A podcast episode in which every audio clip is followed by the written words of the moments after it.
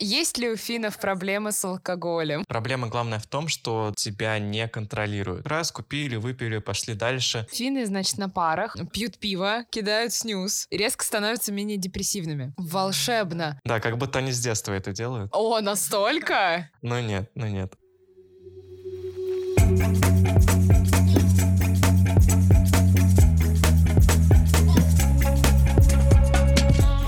Всем привет! Меня зовут Катя Сапко. Вы слушаете подкаст «Завышки. Далеко и надолго». Это подкаст о жизни, переезде и учебе за рубежом. Сегодня этот выпуск со мной проведут мои соведущие Лиза Савельева и Женя Таранченко. Всем привет! Всем привет! В наших прошлых эпизодах мы уже успели обсудить обучение в Германии и обучение в Польше. Мы решили не уходить далеко, посмотреть на страну, которая находится очень близко к нам. Это Финляндия. Обычно, когда мы говорим о европейском образовании, мы скорее представляем Австрию, Германию или Англию, хотя забываем про скандинавские страны, которые находятся прям близко к нам. Швеция, Дания и Финляндия входят в рейтинги лучших европейских стран для получения высшего образования. При этом россияне, как правило, не выбирают Финляндию как страну для обучения. Мы задались вопросом, почему это так? Решили разобраться в этом вместе с Олегом Ешковым, который сейчас учится в Финляндии. Олег, привет! Привет, привет.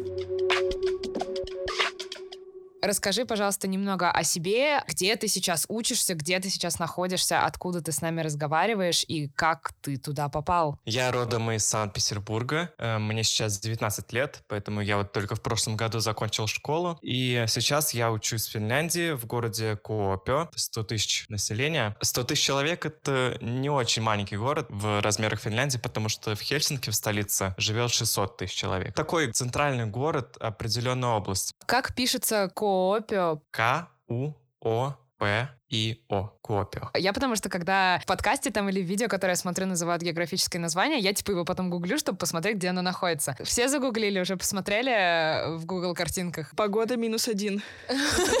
Вот, прекрасно, отлично. Так. Э, в этом городе вообще несколько университетов, они все рядышком находятся, но я учусь в университете Савония, университет прикладных наук. Он зацепил меня прежде всего тем, что здесь есть англоязычная программа для бакалавров. Тут есть программы по IT, по медицине англоязычные, по дизайну и по международному бизнесу. Я выбрал международный бизнес, потому что это наиболее близкая тема для меня. В будущем я хочу работать проект-менеджером или каким-нибудь продюсером, да, в этой области. В скандинавских странах есть такая тенденция, что в них очень э, тяжело ассимилироваться. Ну, во-первых, подтверждается ли это вот на твоем опыте, не подтверждается ли это на твоем опыте?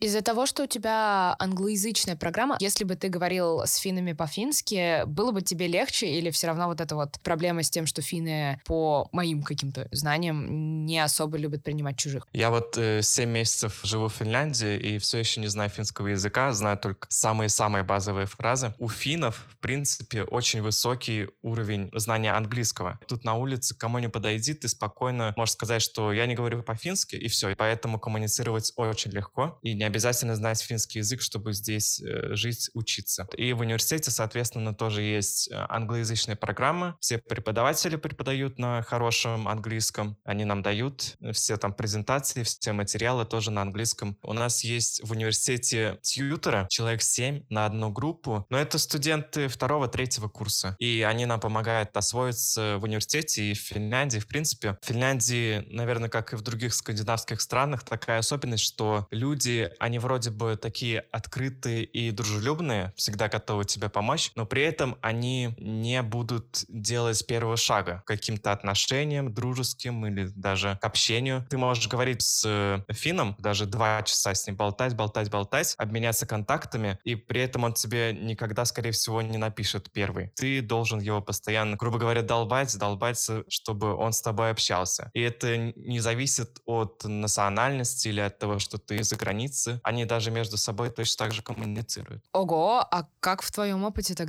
финны вообще заводят друзей? Ну вот, вот в той же университетской среде мы все привыкли, что мы там поступаем в университет, и сразу куча восторженных у тебя одногруппников есть, вы все там куда-то ходите вместе после пар, вы там, я не знаю, сидите в шоколаднице 24 часа делаете какой-то проект. Такое есть, это как будто вне правил. Когда финны поступают в универ, они как-то поактивнее становятся, как будто. Все-таки они не могут сидеть в тишине, при том, что тишина для них это, в принципе, нормально, привычно. То есть это только в плане общения и переписки, наверное, с какими-то новыми людьми, такое правило. А так они очень активные, устраивают всякие конкурсы, мероприятия. Насколько я помню, в Финляндию ежегодно поступает более 30 тысяч студентов из-за рубежа, не из Европы, 7 тысяч человек. Приток достаточно большой. Есть ли, во-первых, разделение на разные группы по странам, и твое окружение, оно в основном состоит из а, местных финнов, или же это тоже приезжие? Да, разделение, конечно, есть. Вот у меня в группе со мной учатся еще четыре девочки из России. 70% времени я общаюсь с ними, потому что, ну, как-то и проще, и у вас общие проблемы там с открытием счетов в банке или там с получением каких-то документов. У нас в группе только четыре финна, остальные все из других стран. Они тоже некоторые объединяются в какие-то группки. Мы такие вроде бы все из разных стран, но при этом э, очень быстро, вообще без проблем, находим общий язык. А есть ли у тебя вот какой-нибудь крутой, там типа чуть ли не лучший друг фин? Ну, есть у тех, кто уже долго в Финляндии, кто на втором курсе, на третьем, у них есть друзья. А так, когда ты вот только еще, ну, чуть больше полугода в Финляндии, ты больше погружен в учебу, в осознание того, что вообще тут происходит, и у тебя нету потребности заводить друга фина, наверное. Но вот у меня мои девочки, они часто ходят по клубам, и поэтому у них, по-моему, уже человек 10 точно есть каких-то знакомых финнов, которые им иногда пишут. Ого, финны им пишут сами. Да, иногда да. Но это те финны, которые ходят по клубам и которые цепляют девчонок в этих клубах, поэтому они такие специфичные финны. Да блин. Нерепрезентативная выборка. Абсолютно нерепрезентативная. Ну что ж. Да, но если стараться, то можно найти друга финна, и, в принципе, кто-то долго уже живет, у тех есть хорошие знакомые друзья Фина.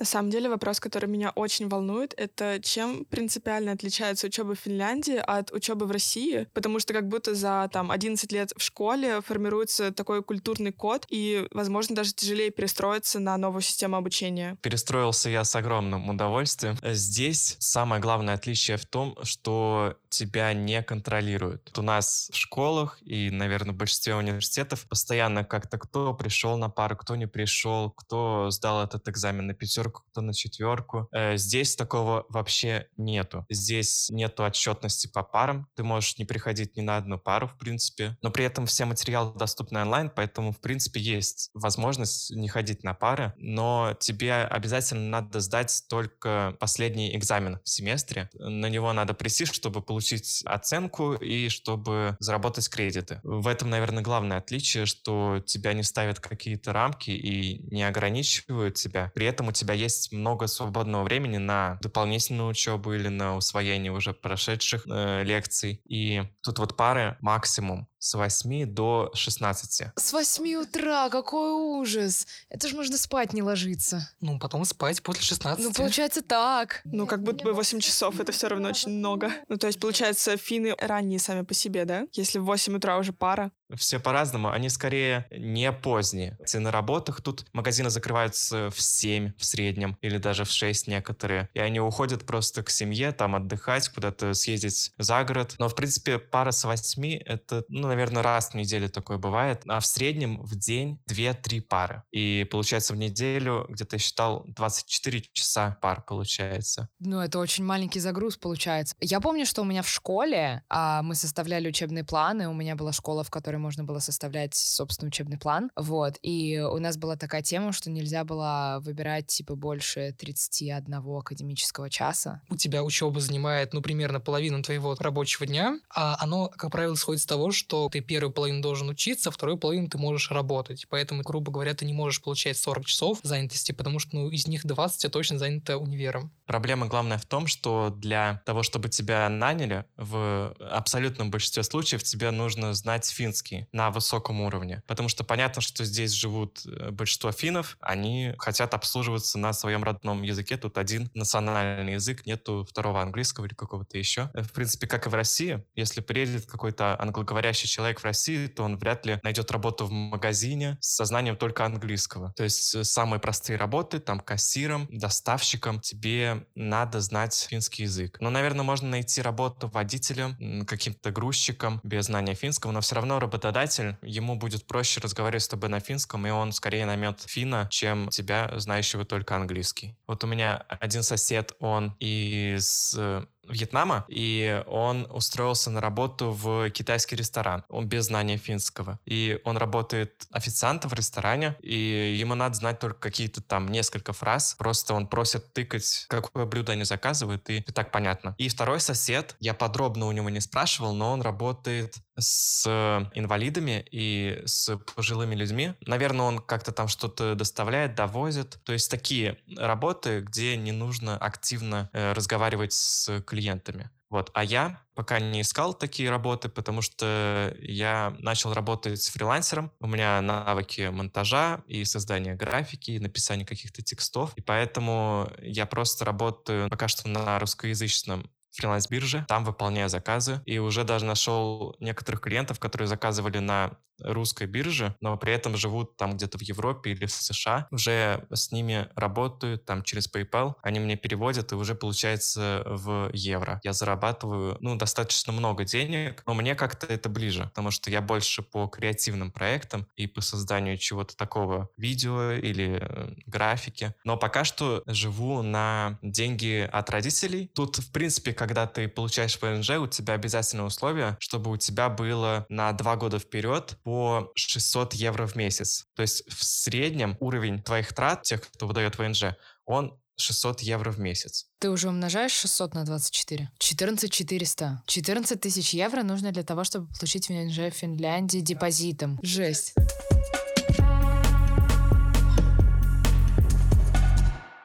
Как вообще выглядит по датам поступательной программы в Финляндию и с какого времени она начинается. То есть это история, которая начинается, грубо говоря, в декабре за год до твоего обучения, или же ты можешь сразу после школы со своими документами на руках поступать в финский вуз? Э, в Финляндию можно поступать либо в сентябре, либо в январе. Я поступал в сентябре. В принципе, весь процесс начинается где-то в начале или середине января. Сначала надо подгрузить свои документы. Там, по-моему, аттестаты школы. Ну, понятно, что у большинства он еще как бы без половины отметок, потому что прошло только первое полугодие в школе. Этого хватает просто, чтобы... Я не знаю, кто это проверял или не проверял. Как будто это вообще не обязательный какой-то пункт, но нужен аттестат, там, загранпаспорт, справку из школы. Ты поступаешь сюда по результатам экзаменов, которые сдаешь дистанционно. Дистанционно начали сдаваться с времен коронавируса. До этого можно было приезжать, к примеру, в Питере, где-то в центре, находить какую-то школу, привязанную к Финляндии, и там сдавать экзамен. Первая часть, она в начале февраля. У меня был экзамен по английскому, по математике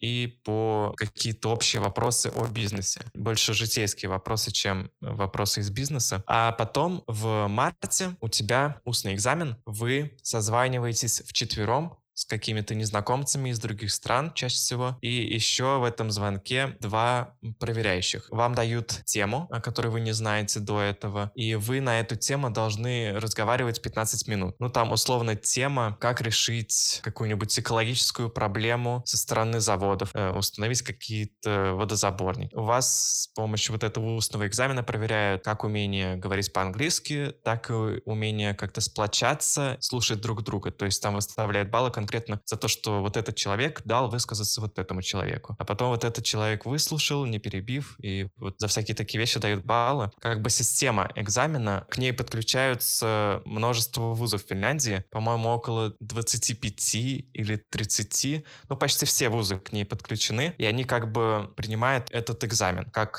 основной для поступления. Но есть вузы, в которые тебе надо отдельно сдать экзамен, э, но я о таких даже не слышал, потому что э, я еле разобрался оказался вот в этих вузах, которые в списке были, 30 штук, можно подать заявку в 6 вузов, в каждом вузе на одну программу. Но можно подать на две программы, и тогда как бы вуз будет считаться за два вуза. Максимум 6 заявок. Ты сдавал ЕГЭ? Я сдавал ЕГЭ. Волшебно. Расскажи, какой, по-твоему, скорее экзамен будущего? Что больше понравилось? Как будто это очень разные вещи, потому что финны, они проверяют в первую очередь иностранцев на то, что в Финляндию приедут не какие-то рандомные люди с рандомными знаниями, а приедут нормальные, умеющие разговаривать, понимающие там по-английски, которые заинтересованы в обучении. В России все-таки проверяются другие знания, больше теория какая-то, не замотивированность, а именно теоретическая какая-то подкованность. Я сдавал четыре экзамена ЕГЭ. ЕГЭ это, конечно, совсем другое, и, наверное, наверное, нельзя сказать, какой лучше, какой хуже.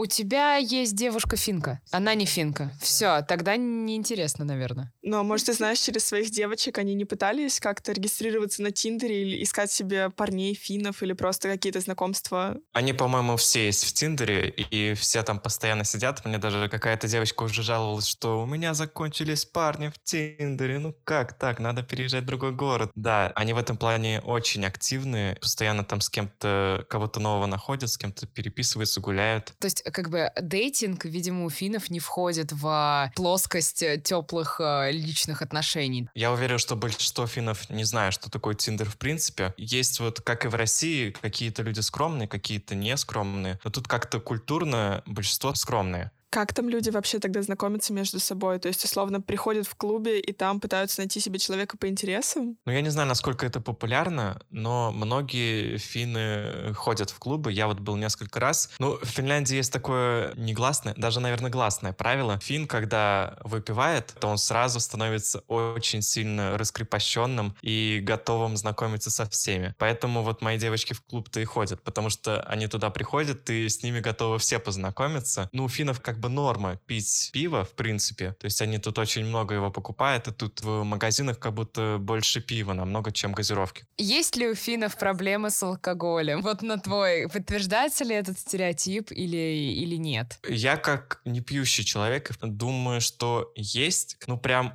очень много покупает пиво. Не знаю, это как будто даже как-то популярнее, чем энергетики. У большинства людей в кафешках раз купили, выпили, пошли дальше. Или там на пару, пару раз видел, что приходили с пивом, и, в принципе, тут э, разрешается в университет приходить. И они пьют, и они не начинают там дебоширить. Могут влить в себя как будто очень много до того, как выйдут из нормального состояния. Да, как будто они с детства это делают. Ого, о, настолько? Ну нет, ну нет.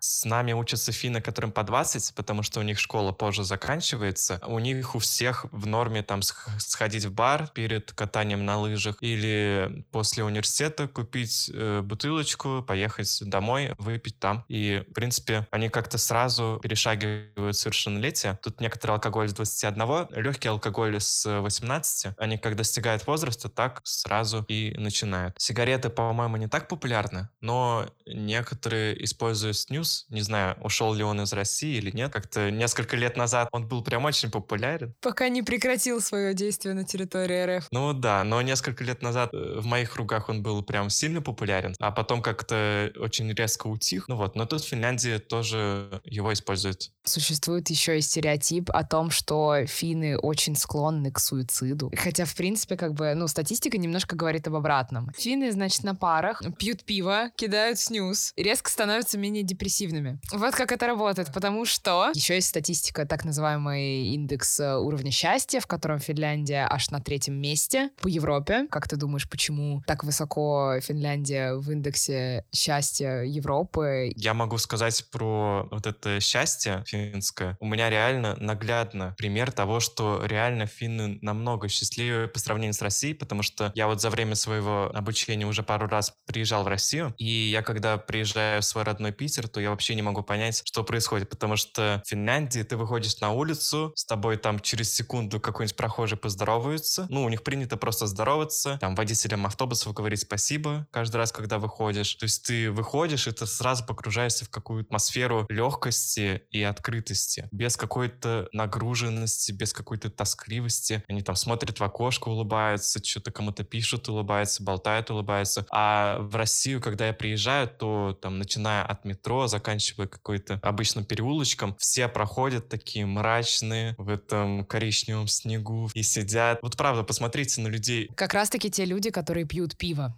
и вроде бы должны быть менее депрессивными. Ребята, мы так живем. Посмотрите на людей вокруг. Все в коричневом снегу. Нет, правда, ребята, мы так живем.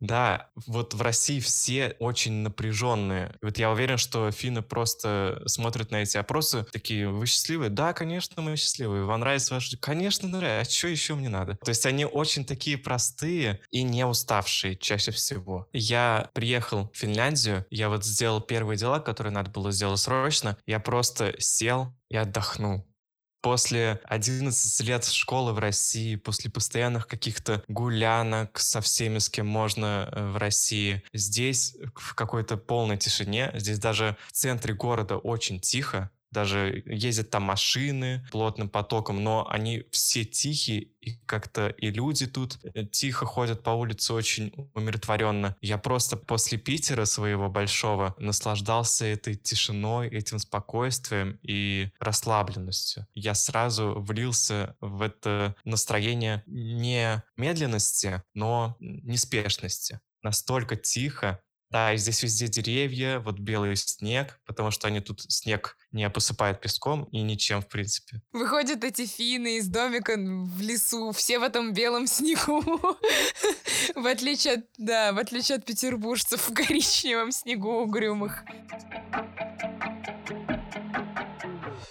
Ты сейчас живешь в общаге, снимаешь комнату, квартиру, дом. И, соответственно, как можно найти это жилье человеку, который собирается приехать? Здесь, в Финляндии, нету общежитий в принципе. Вообще нигде, ни в каком городе нету общежитий ни при каком университете. Здесь э, в городах есть компании, которые закупают жилье и дают в аренду жилье только студентам. Вот у меня в городе Копио компания называется Куопас. На сайт заходишь Куопаса, выбираешь, где ты хочешь жить. Там можно выбрать несколько районов и разные стоимости за квартиры. И здесь э, квартиры по такому принципу, что есть однокомнатные квартиры, они самые дорогие, потому что ты в них живешь один, и понятно, что платишь за всю квартиру один. Есть квартиры двухкомнатные. В ней у тебя есть сосед, и ты с, со своим соседом делишь э, общую кухню и ванну. Вы, в принципе, не часто видите друг друга, только если вы одновременно вдруг решили выйти э, на кухню что-то приготовить. А так понятно, что у людей разный распорядок дня, и, в принципе, ты не ощущаешь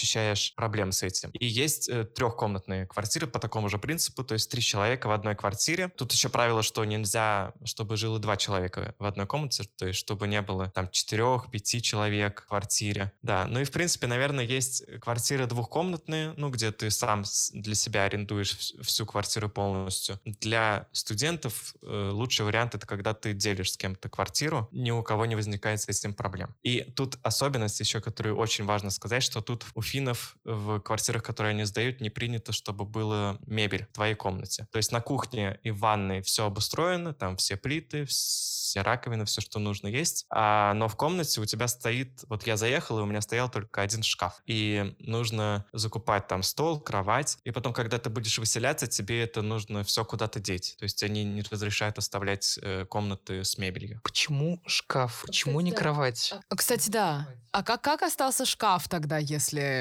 Ну, тут я понимаю, почему, типа, не кровать, потому что кровать — это прям вот очень личная вещь, на которой там предыдущий студент на ней спит, у него там выделяется пот, получается, слезы, если не очень хорошо идут дела. Пивом можно капнуть, я не знаю, ну, короче, как-то так. Просыпать снюс, да. Да. Господь. Вот, ну я понимаю, почему кровать запрещено оставлять. Ну, почему шкаф? Как они, как... Как остался шкаф? В чем история, да, в чем, в чем история шкафа состоит?